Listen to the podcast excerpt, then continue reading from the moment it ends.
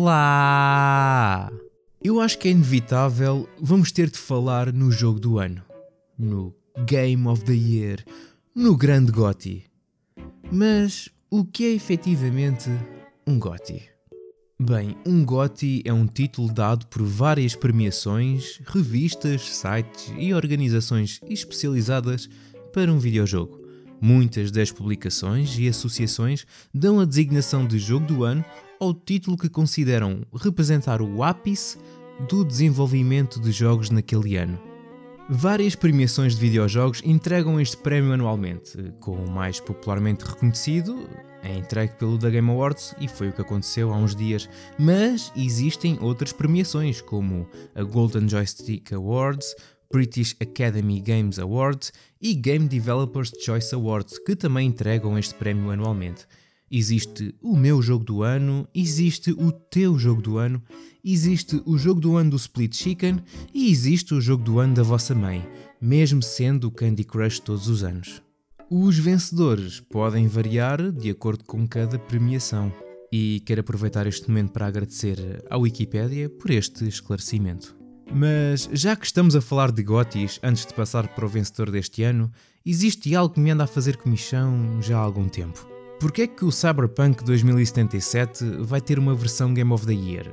Que vai sair em 2023 com todos os DLCs e com os 157 patches que recebeu para ficar minimamente jogável. É, é assim, lançar uma edição completa de um jogo é perfeitamente normal. O que não é normal é chamar-lhe edição GOTY quando o Cyberpunk 2077 não recebeu nenhum prémio com esse nome nos eventos mais relevantes. Ah, sim! O Watch Mojo considerou o Cyberpunk jogo do ano e é por isso que o vão relançar como edição Game of the Year? Uh, espera lá, então qualquer um pode dizer que o Chocobo GP é o seu jogo do ano e já é uma desculpa para a Square lançar uma versão Game of the Year, é isso? Uh, aliás, nem vamos mais longe, vamos já aqui entregar o prémio do melhor jogo do ano, o, o Nada Award, para o Babylon's Fall. Pronto, está dito, é oficial, desenhei aqui um prémio e tudo neste guardanapo e está feito Platinum. Agora, em vez de mandarem os servidores abaixo em fevereiro, podem relançar uma GOTY Edition deste jogo, por favor. Como assim não é assim que funciona? Ah é? Ah é? Então explica-me lá isto se és tão inteligente. Porquê é que o Far Cry 6 lançou uma versão Game of the Year de 120 euros? Alguém lhe deu algum prémio? Foi? Ah, pois é, bem me parecia. Nem o teu vizinho do terceiro esquerdo de 87 anos lhe deu esse prémio, por isso qualquer um pode se intitular como Gotti e epá, é como aquela imagem do Obama a colocar uma medalha nele próprio. Enfim, é estúpido. Como o Yuji Naka, que ainda há três semanas tinha sido preso e já foi preso outra vez. Após suspeitas, adivinha lá. Pois, de uso indevido de informações privilegiadas. Novamente. Mas desta vez, Naka e os seus antigos colegas terão comprado ações na A-Team Entertainment após descobrirem antecipadamente que o estúdio ia trabalhar em Final Fantasy VII The First Soldier para a Square Enix. Aposto que não descobriu antecipadamente que este jogo ia ser cocó e que só iria aguentar pouco mais de um ano, fechando os servidores no dia 11 de janeiro de 2023. Realmente, Yuji Naka, quem te viu, fizeste parte da criação do famoso Ouriço Azul, foste programador do Nights into Dreams no Phantasy Star Online e hoje, quem te vê, vê-te a usar informações confidenciais e privilegiadas para comprar ações, o que é ilegal no Japão, e a criar jogos de merda como Balan Wonderworld. E tiveste sorte de não ter ido dentro por isso também. Pelo menos merecias um processo, pá que nem o processo que a Riot vai pôr em cima da NetEase por ter criado um clone do Valorant. Nem tentaram disfarçar, eu estava a ver um gameplay do Hyperfront, que é o nome do jogo da NetEase, pensando eu que estava a ver o gameplay do Valorant. Hyperfront é um jogo mobile que chegou em julho deste ano para iOS e Android, e a Riot quer que o tribunal obrigue a NetEase a encerrar Hyperfront, sugerindo ainda uma indenização substancial, embora não tenha especificado um valor. Pelo que parece, não é a primeira vez que NetEase foi sujeita a problemas de direitos autorais. Em 2018, a PUBG Corp processou a empresa devido aos jogos Knives Out e Rules of Survival, que afirmou serem cópias de PlayerUnknown's Battlegrounds. E, e efetivamente são.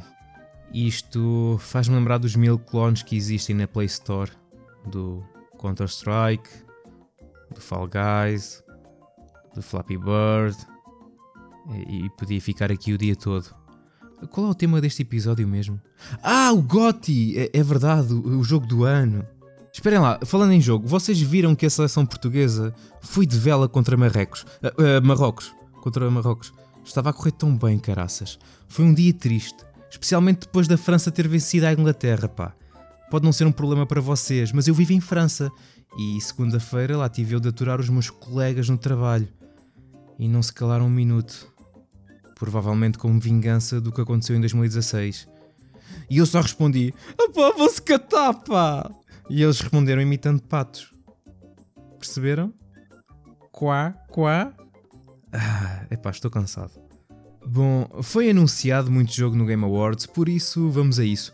Mas antes, uma palavra do nosso patrocínio de hoje.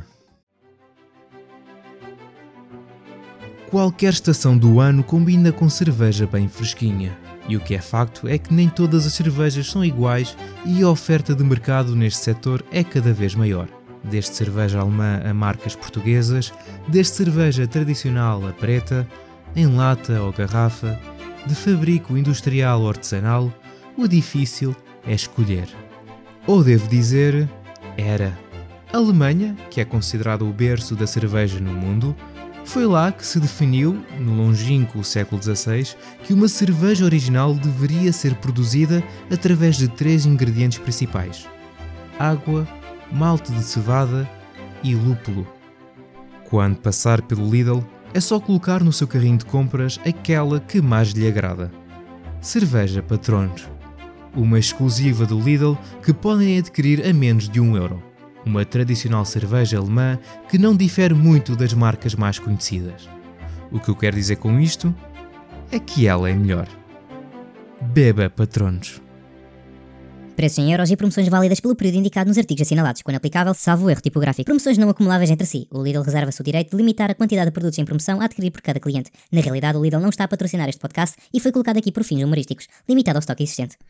Bom, vou ser sincero mantive a palavra e não vi o Game Awards.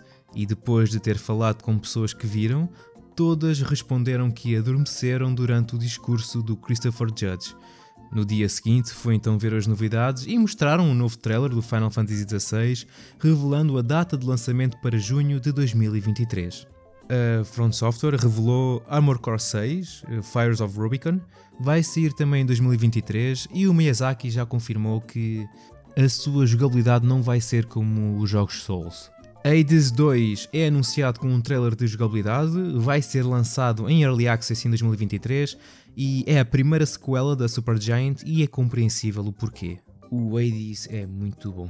Ken Levine, o criador de Bioshock, finalmente revelou o seu tão esperado jogo Judas e parece ser um Bioshock no espaço. Dead Stranding 2 foi anunciado oficialmente, trailer bizarro, como é costume do Kojima, e parece ser diferente do primeiro, no sentido de não parecer ser um walking simulator, mas posso estar enganado. E aparecem tentáculos. Novo DLC anunciado para o Cyberpunk 2077, chamado Phantom Liberty, com Idris Elba e vai sair em 2023. Star Wars Jedi Survivor, trailer com jogabilidade, parece estar incrível e confirmaram que vai sair no dia 17 de março de 2023 e não apareceu ponchos. Novo trailer do Diablo 4, com data de lançamento para dia 6 de junho de 2023. Mostraram um novo trailer de Street Fighter 6, eh, com as personagens DJ, Manon, Marisa e JP, vai sair no dia 2 de junho de 2023. Eh, mostraram também a capa do jogo e é o look com cara de quem entrou um mosquito para o olho, de quem está para largar um espirro, ou espilro, como quiserem, ou de quem tem uma pestana presa no olho, ou simplesmente está a fazer cosplay do Popeye o Marinheiro. Suicide Squad Kill the Justice League será lançado no dia 26 de maio de 2023. Reservaram um momento para prestar homenagem ao falecido Kevin Conroy, que foi confirmado que irá dar voz ao Batman pela última vez no próximo título da Rocksteady. Um novo trailer de Tekken 8 foi lançado. A mãe de Jin Kazama, Jun Kazama, vai voltar como personagem jogável. Mostraram como será o combate e as novas interações de King, Paul, Lars, Martial Law e Jack 8. Horizon Forbidden West Burning Shores DLC, anunciado exclusivamente para PlayStation 5, chega no dia 19 de abril de 2023. E acho parvo, se lançaram o jogo base na PlayStation 4, acho que faz sentido lançar o DLC também. Percebo que queiram seguir em frente com a geração PlayStation 5, mas podiam fazer isso com um jogo completo e não com um DLC. Já que venderam o jogo para esses jogadores, também podiam vender o DLC. A realidade é que existe ainda muita gente a usar a sua PlayStation 4. Mas não é a primeira vez que um jogo faz isso. Aconteceu a mesma coisa com o DLC do remake do Final Fantasy VII. É lidar. Crash Team Rumble é um novo jogo multijogador 4 vs 4 que será lançado em 2023. Mostraram finalmente gameplay do Space Marine 2, vai sair em 2023. Uh, Sírio e companhia, já sabem, não é preciso dizer nada. Desenvolvedora de Celeste compartilhou o primeiro trailer do seu próximo jogo, Earthblade, pixel art impecável. Bayonetta Origin, Syriza and the Lost Demon, Uh, Bayonetta 3 pode ter saído em outubro, mas isso não impede de anunciarem um spin-off para 17 de março de 2023. É uma prequela com um estilo artístico e jogabilidade muito diferente do que estamos habituados. Não quer dizer que isso seja mau, mas muita gente já está rabugenta por custar 60 euros. Trailer de um novo jogo do Hellboy, Web of Weird, é uma aventura de ação roguelite com uma história original criada em parceria com a Dark Horse Comics e o criador Mike Mignola tem um estilo artístico muito único, parece uma banda desenhada em movimento. Crime Boss Rocky City, um jogo com um cast que é qualquer coisa. Michael Madsen, Chuck Norris, Danny Glover, Kim Basinger, Danny Trejo e Vanilla Ice. Muitas vibes dos anos 90, com uma jogabilidade que faz muito lembrar. Payday. Payday the Heist. Gameplay do Lords não, desculpem, do The Lords of the Fallen, um Souls-like que parece ser um reboot do Lords of the Fallen de 2016. The Last of Us Parte 1, no PC no dia 3 de março de 2023. E parece que a janela de jogos PlayStation no PC está a ficar cada vez mais curta. Falando em jogos PlayStation no PC, Returnal também vai sair no PC em 2023. Depois de dois anos em Early Access, Baldur's Gate 3 vai ser lançado em agosto de 2023. Transformers Reactive, um jogo de ação online a ser feito pela Splash Damage. Banishers Ghosts of New Eden, um jogo de RPG de ação pela Focus Entertainment. E a Dontnod, parece ser Ghostbusters, mas passado em 1695. Vai ser lançado no fim de 2023. Immortals of Avium, um FPS de magia, não mostraram grande coisa, mas é um EA Original feito pela Ascendant Studios, que é composta por uma equipa com alguma experiência em fazer AAAs como Dead Space, Halo e Bioshock. A Gearbox anuncia Remnant 2 para 2023. Blue Protocol, um MMORPG com estilo anime de, também vai sair em 2023. E, e eu agora percebi-me do erro que cometi ou querer dizer aqui tudo o que foi anunciado, mas agora já é tarde demais para parar. After Us, um jogo da Private Division, um jogo que é difícil de descrever, outra forma de dizer que estou cansado e não me apetece pensar, mas passa-se numa terra pós-humanos onde jogamos com Gaia, o espírito da vida, e vai sair em 2023.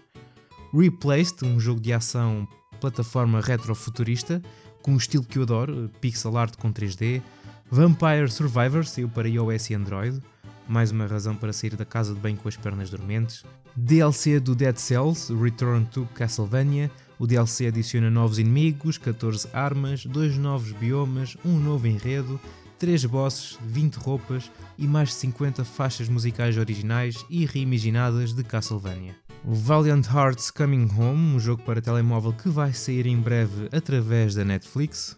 Colossal Cave, eh, não sei o que é isto.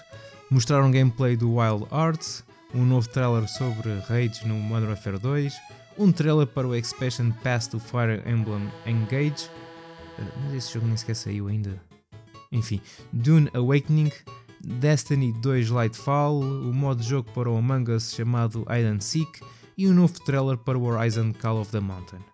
E acho que não me esqueci de nada. Como devem ter reparado, estúdios de Xbox aqui, eh, Nicholas. Provavelmente não querem dar muito nas vistas até a aquisição da Activision Blizzard ficar concluída.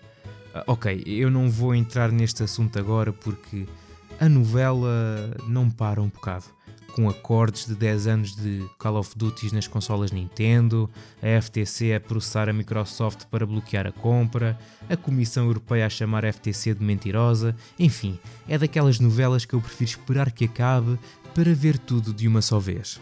O Aaron Greenberg, que é uma pessoa eh, que faz parte da equipa de marketing da Xbox, tweetou Temos muitos planos para mostrar e partilhar durante o ano incrivelmente excitante de 2023. Agradecemos a todos os que estão ansiosos por saber e ver mais. O timing é sempre fundamental, mas não se preocupem, não terão de esperar demasiado tempo pelo que virá a seguir. Isto pode significar que muito em breve pode vir uma apresentação da Microsoft. Uh, uh, ou nada, uh, muito provavelmente é nada. Um, sim, pois é, o Gotti! Ai, pá, espera lá, temos falar do Gotti. Ah, mas uh, falando em Gotti, vocês viram aquele puto de 15 anos uh, que se armou em Remy Gallardo do AliExpress e que subiu ao palco com o Miyazaki à cara podre e depois pegou no microfone e dedicou o prémio ao seu rabi ortodoxo reformado Bill Clinton? Pois, isso não teve piada nenhuma. O que teve piada foi a segurança do Game Awards. Ninguém fez nada. Deixaram o puto lá ir. O que vale é que era só um puto estúpido, mas podia ter acontecido. Merda. E depois, Vitor Antunes? Fazias o quê? E agora, ficamos assim? Quer lá saber que o puto foi detido através de um tweet? Se calhar devias era de estudar melhor a segurança do teu espetáculo. Mas isto é só a minha opinião, atenção, não tem nada a ver com isto. Eu agora só estou à espera da resposta do Bill Clinton, que ainda não disse nada ao dia de hoje. E acho que é uma falta de respeito após terem dedicado um prémio. Tipo, não dizer nada. Enfim, ingrato, pá. E agora eu não sei como acabar isto, por isso vou simplesmente acabar. Tchauzinho.